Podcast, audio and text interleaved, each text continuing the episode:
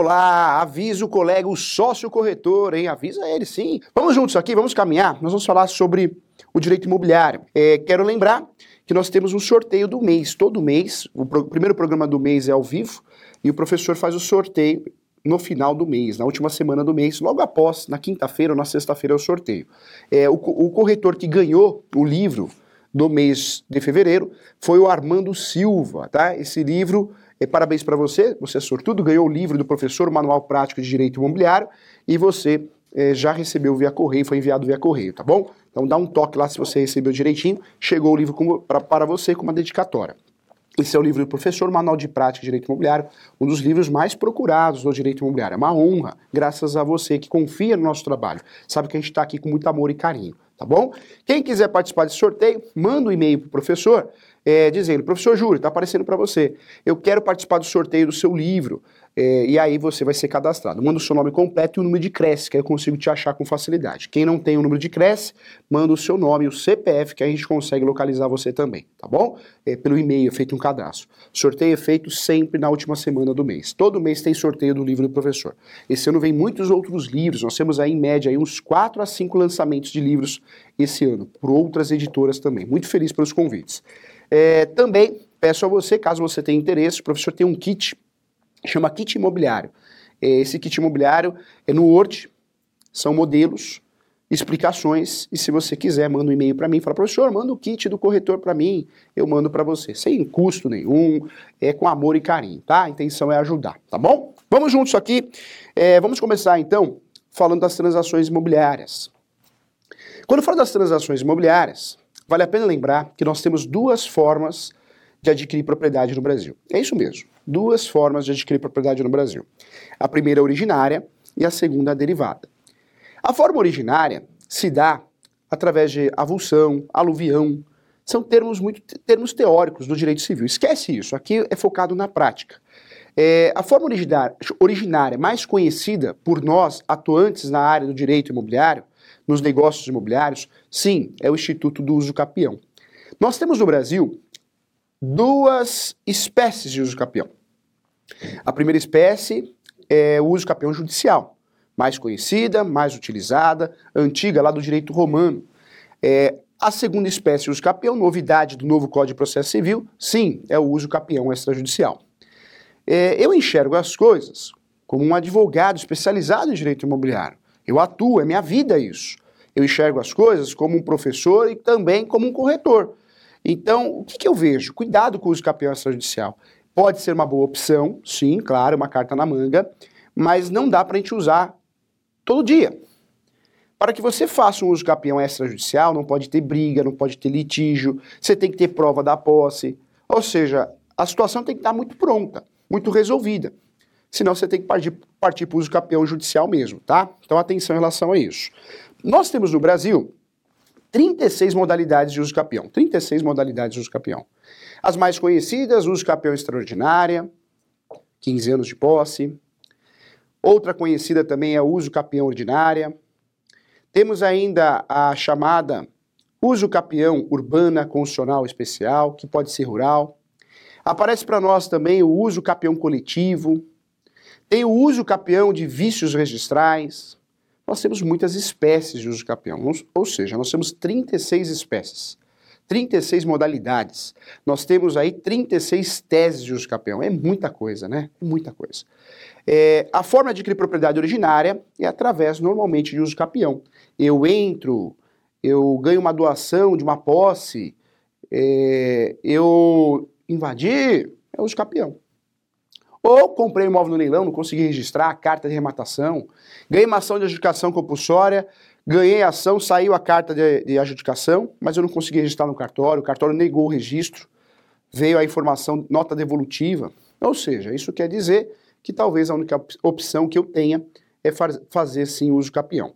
Quero lembrar você que o uso capião é um instrumento para regularizar imóveis e sanar vícios registrais. É, o uso capião não é só é, imóvel invadido, isso é preconceito, está errado, hein? Muita gente comprou o imóvel, não consegue registrar porque o cartório não fez o registro. Nós temos o cartório, o cartório você sabe, o oficial de cartório, ele passou no concurso. Ele Ele é o único concursado dentro do cartório. Os outros funcionários, escreventes, auxiliares, são CLT. Concursado mesmo é o oficial do cartório, que passou num concurso. Quando você passa num concurso de oficial de cartório, tabelião, protesto, registro, você recebe a delegação do Tribunal de Justiça. Delegação do Tribunal de Justiça. O que, que é isso, professor? Delegação do Tribunal de Justiça, você recebe uma função do Poder Judiciário. O cartório, ele respeita, sim, as regras das normas da corregedoria e também o oficial de cartório e o cartório deverá respeitar a Lei 6.015, que é a Lei de Registros Públicos. O oficial do cartório, nós temos vários princípios registrais. Dentro desses princípios registrais, nós temos um princípio que é muito importante, que é o chamado princípio da autonomia. Professor, o que é o princípio da autonomia? Sim, o cartório pode ter uma decisão diferente de outro cartório. Você que trabalha no mercado imobiliário, transações imobiliárias, você já passou por isso. Você foi no, num cartório, vou dar um exemplo, sexto, conseguiu o registro com facilidade. Aí você foi no sétimo, estou dando exemplo, tá? Não estou apontando um cartório ou outro. No cartório, no sétimo cartório de imóveis, você não conseguiu registrar. Aí muita gente fala assim, mas professor Júlio, que absurdo. Por que num cartório eu consegui com aqueles documentos e no outro cartório, um outro imóvel, com documentos, de, com documentos iguais, não diferentes, eu não consegui registrar?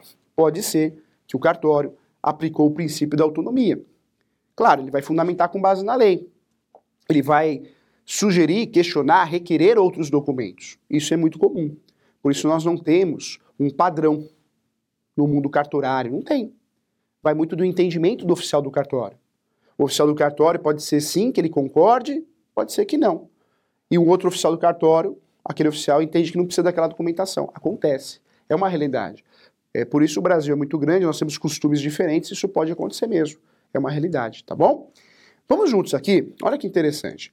Quando eu falo dessa situação de cartório, muita gente fala, ah, professor, mas cartório é, é direito registral, é teórico, é nada.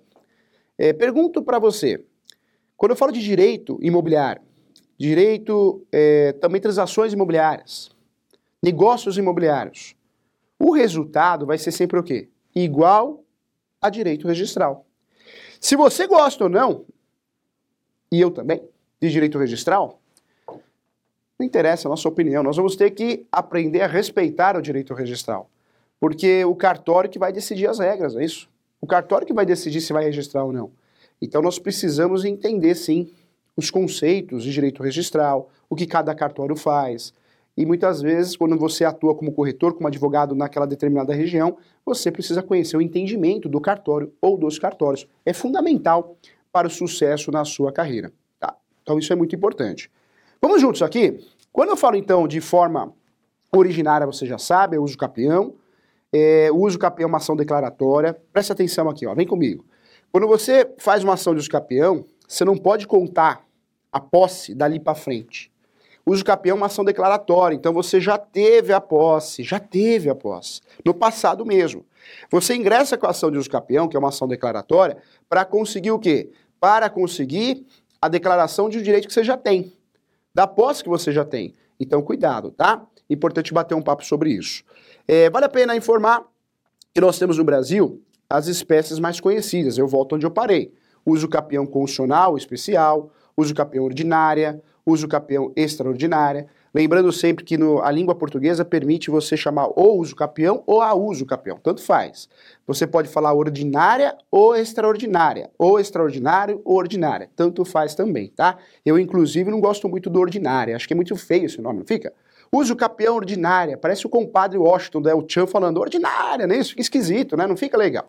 Né? Então eu prefiro chamar de ordinário, não é isso? Mas tanto faz, brincadeira à parte, eh, nós temos os usos capiões mais conhecidos. De 36 espécies e 36 modalidades, nós temos aí pelo menos as cinco mais utilizadas. Vamos deixar de lado o assunto uso capião, vamos deixar numa outra aula, no momento oportuno. Eu quero bater um papo com você com, sobre os contratos imobiliários. Né? Em uma transação imobiliária, é importante sim você lembrar que nós temos os contratos puramente imobiliários. Claro, o Código Civil, ele traz diversos contratos que interessam ao direito imobiliário, às transações imobiliárias, aos negócios imobiliários. Se você for no Código Civil, Seguro interessa para nós. Fiança, pô, fiança interessa muito. requisitos de validade de um contrato, está lá no Código Civil, interessa para nós. Tem muita coisa, muita informação, muito direito material que nós vamos aproveitar aqui no direito imobiliário. Claro, é, direito civil tem vários segmentos. Tem direito de família, tem direito às sucessões, tem direito do consumidor, agora alguns chamam direito das indenizações, tem direito imobiliário. Dentro do direito civil, nós temos o direito imobiliário. O direito imobiliário atualmente é tratado, sim, com conceitos próprios e princípios próprios. Quando fala direito imobiliário, hoje reconhecido como um ramo autônomo, dentro do direito imobiliário nós temos segmentos diferentes. É, o advogado, o corretor, no direito imobiliário poderá atuar onde? Poderá atuar no direito condominial, poderá atuar nos contratos imobiliários, poderá atuar também na, no registro, poderá atuar também, sim, poderá atuar na regularização de imóveis, relação de consumo, relação tributária, relação agrária. Olha quantos segmentos nós temos dentro do direito imobiliário. São muitos, né? É, o nosso foco normalmente é as transações imobiliárias. Nós precisamos conhecer o fluxo de transações imobiliárias, como que eu faço para proteger meu cliente. Então, muita atenção agora, muita atenção. É, você que é corretor de imóveis, advogado, não dá para fazer parte de uma transação imobiliária sem ter acesso a pelo menos uma certidão. Qual certidão? Certidão de propriedade. A certidão de propriedade é o RG do imóvel, é isso mesmo, é o RG do imóvel. Se você é corretor de imóveis, advogado, é contratado para participar dessa transação imobiliária, e se você não tem né, o, é, realmente o costume de solicitar uma certidão do seu cliente atualizada, cuidado, hein? Cuidado. Porque no direito imobiliário, nós trabalhamos com as transações imobiliárias. E transações imobiliárias são de valores interessantes. Pensa comigo, você que está assistindo do Brasil todo aí. É, hoje nós compramos um imóvel com, com, um valor menor de 100 mil reais. Muito difícil, né? Acho que até na área rural, local afastado, é muito difícil. Você sabe disso. Nós tivemos uma valorização dos imóveis no Brasil absurda, né? É, hoje você comprar um imóvel no Brasil, seja rural, urbano, é, é um valor alto. Nós precisamos, nessa transação imobiliária, dar segurança ao nosso cliente. Tanto o advogado que está nos assistindo, o corretor de imóveis, temos que dar segurança ao nosso cliente. O corretor que só apresenta o imóvel, ele não está cumprindo com a sua função. E vem cá, presta atenção aqui. Você parou para pensar que o advogado ele tem a chamada responsabilidade civil? Cuidado, isso não pode ser utilizado contra o advogado, contra o contador, contra o corretor. Ah, se eu não ganhar, eu vou, eu vou falar que é culpa do advogado. Não vem com essa, não, porque se o corretor, se o advogado, se o contador, se o médico provar que ele fez tudo o que ele podia, é, mesmo você processando esse profissional, o que, que vai acontecer? Ele pode processar também danos morais. Então tem que ter um certo cuidado. Mas para que você tenha essa proteção da sua carreira, é importante você fazer da melhor forma possível. Você tem que se resguardar. Na transação imobiliária, é importante sim que você, corretor de imóveis, mais que apresentar as partes, é, comprador, vendedor, locador, locatário, você sim se preocupe com a documentação imobiliária tem que se preocupar com a documentação imobiliária. E a documentação imobiliária, vou ser sincero, hein, começa do começo, o RG do imóvel. E qual que é o RG do imóvel? A certidão de propriedade. Cuidado! A certidão de propriedade pode ser chamada também de matrícula, antes de 73, transcrição, não importa, certidão de propriedade. O cartório de imóvel, de imóvel pode nos fornecer outras certidões também, certidão vintenária, certidão importante para eu conhecer a história do imóvel, eu ir além, e outras certidões também. A mais comum numa transação imobiliária é a certidão de propriedade atualizada. Se você quer descobrir a origem, o passado desse imóvel, você pode fazer o pedido da certidão vintenária. E te falo mais, se você por algum motivo você quer descobrir o passado real desse imóvel, você pode fazer a chamada pesquisa em cadeia. O que, que é isso, professor? Anota aí, hein? Pesquisa em cadeia, você vai descobrir a origem desse imóvel. Você vai pesquisando a origem desse imóvel. Você sabe que o direito registral, ele tem a sua origem, né? Lá no passado, passou pela Igreja Católica. A Igreja Católica tomava conta de alguns imóveis, na, na maior quantidade, inclusive. É, então nós temos, inclusive, ainda temos, em muitos estados, inclusive, Tocantins tem muito, nós temos as chamadas certidões paroquiais. Você já escutou? O que é certidão paroquial, professor? É a origem da origem. É uma certidão bem antiga. Normalmente você dá da matrícula, você passa para a transcrição, da transcrição você acha uma área maior, normalmente é uma fazenda, um imóvel rural, e aí normalmente você consegue chegar a essa certidão de propriedade é, paroquial, chamada certidão paroquial. Por isso é importante conhecer sim o sistema registral. Nas transações imobiliárias, o corretor de imóveis, o advogado, o contador que atua nessa área aqui, ele conhecendo o sistema registral, ele consegue sim é, proteger o seu cliente, proteger os bons negócios, tá? É, dá para fazer essa pesquisa. Eu nunca vou esquecer, o professor foi procurado é, por um pai muito preocupado, a filha ia casar, a filha tinha ficado noiva, só que o rapaz falava que tinha um monte de imóvel, vários imóveis. E aí ele procurou nosso escritório para prestar um serviço, para fazer uma pesquisa para ver se ele tinha imóvel. Nós fizemos a consulta de vários imóveis que ele dizia ser dele, nenhum constou. Aí eu falei pro pai, poderia ser até dele, mas contrato de gaveta, mas propriedade ele não tinha. Olha como a certidão de propriedade é importante. Eu nunca vou esquecer, eu ainda atuei nesse caso com a advogada Meire, muito lá no passado, muito, muito, muito passado mesmo, faz tempo. Eu lembro que um empreendedor, né, ele investia em imóveis, ele virou incorporador e construtor, e ele constru, construiu numa cidade interior, próxima aqui São, a São Paulo, é, ele construiu um empreendimento imobiliário. Só que ele não conseguia vender. E os imóveis que ele vendia, o que, que acontecia? É, a pessoa ia lá desistir. E por que ia desistir? Porque tinha um boato na cidade que tinha fantasma, aquele condomínio, pequeno condomínio que foi construído. E aí a construtora, a incorporadora, contratou o nosso escritório para prestar um serviço. Qual o serviço? Fazer uma pesquisa jurídica a respeito daquele imóvel, na documentação. Eu fui solicitando as certidões. Certidão de propriedade, depois a certidão é, virou a certidão de transcrição, área maior, foi, foi, foi, até chegar à certidão paroquial.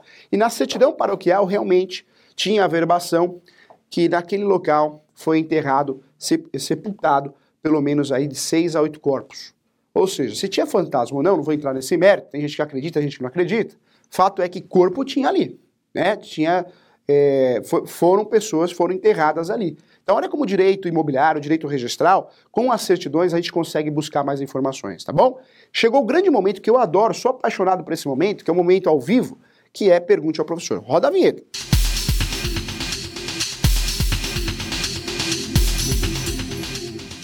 Qual o tempo médio de um uso capião? Quais são os documentos mais importantes? Adorei a pergunta. É, uso capião nós temos 36 modalidades. Então nós temos aí, olha que interessante, nós temos é, 36 possibilidades.